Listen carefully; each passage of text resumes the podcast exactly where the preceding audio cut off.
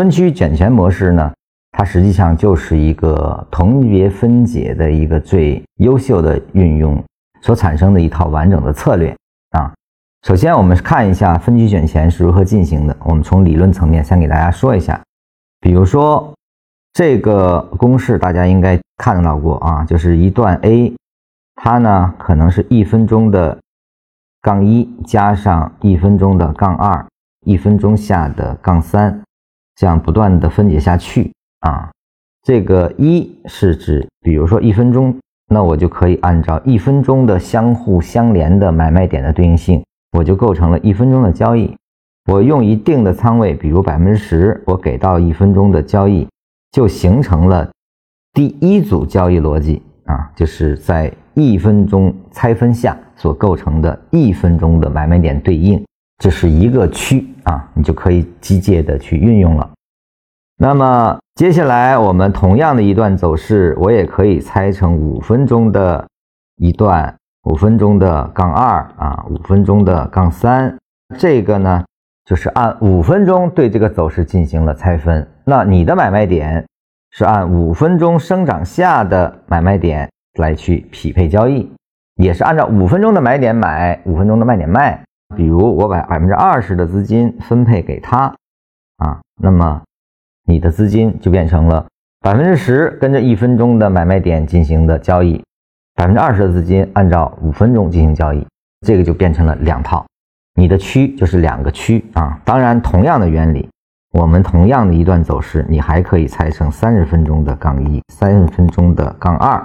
不断的拆解下去，这个就构成了三十分钟下的。一个操作逻辑，比如三十分钟的这个交易，百分之五十的仓位给到三十分钟啊，那么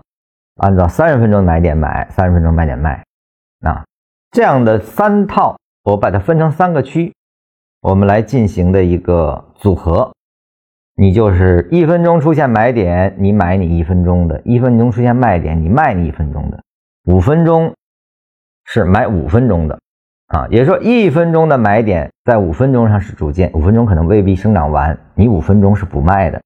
你三十分钟的一个结束，我买完了之后，三十分钟没涨完之前，你这里面虽然一分钟已经做了 n 次，五分钟也做了好几段了，但是三十分钟没涨完之前，你的三十分钟是不出局的啊。这样话呢，能使你的资金利用率是最高的，而且在一个。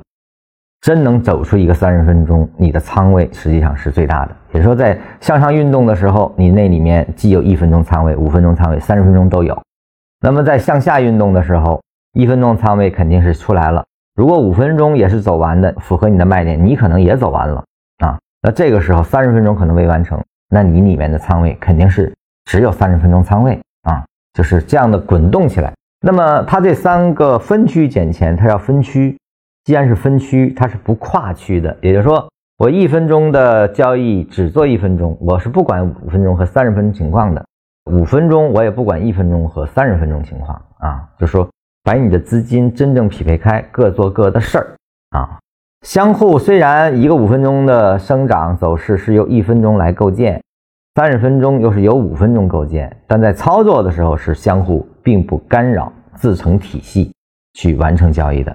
那么这个有人问过我说，这样的交易方式，我考虑不考虑日线级别的运动？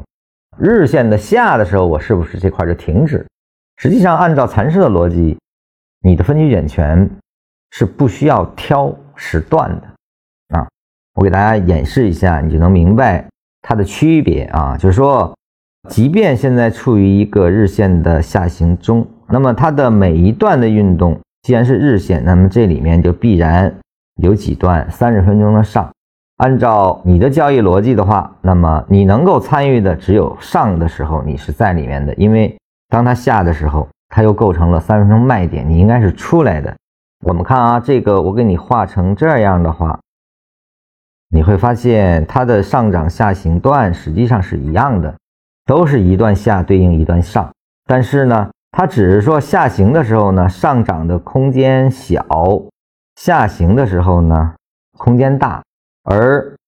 反过来是上行的时候空间更大一些，下行会小一些啊，只是空间大小的问题啊。它是这个一段一段的连接，使重心发生了偏移，就是哪一段一个离开段向上或向下更多，它就会导致它是上升或下跌的啊。所以站在这种角度上，如果你的技术是精湛的，你完全是可以不管它在哪个地方的运动，我只需要一分钟出现买点我去买，一分钟出现买点我去卖。那么当下行的时候，你一定是在处于空仓状态。那么这个下行，无论是单边下行，还是只是在构建中的这一段的下行，你都不应该在市场内。而一段上行，无论它是短的还是长的，那你都应该在场内啊。这个分区捡钱的逻辑才是成立的啊。当然，在实操的时候呢。我还是建议大家，尤其是你的技战术能力很弱的情况下，而且呢，当出现问题，比如说上行没有走出来一个五分钟，它就破坏了啊，需要设止损的这种情况，你还是要加进去。就是你的技战术能力不强，那你必须有保护措施啊。那么再退而求其次的话呢，那你最好是在日线已经转势的情况下。我做三十分钟、五分钟、一分钟，你再来开启这个事情，实际上更加安全一些。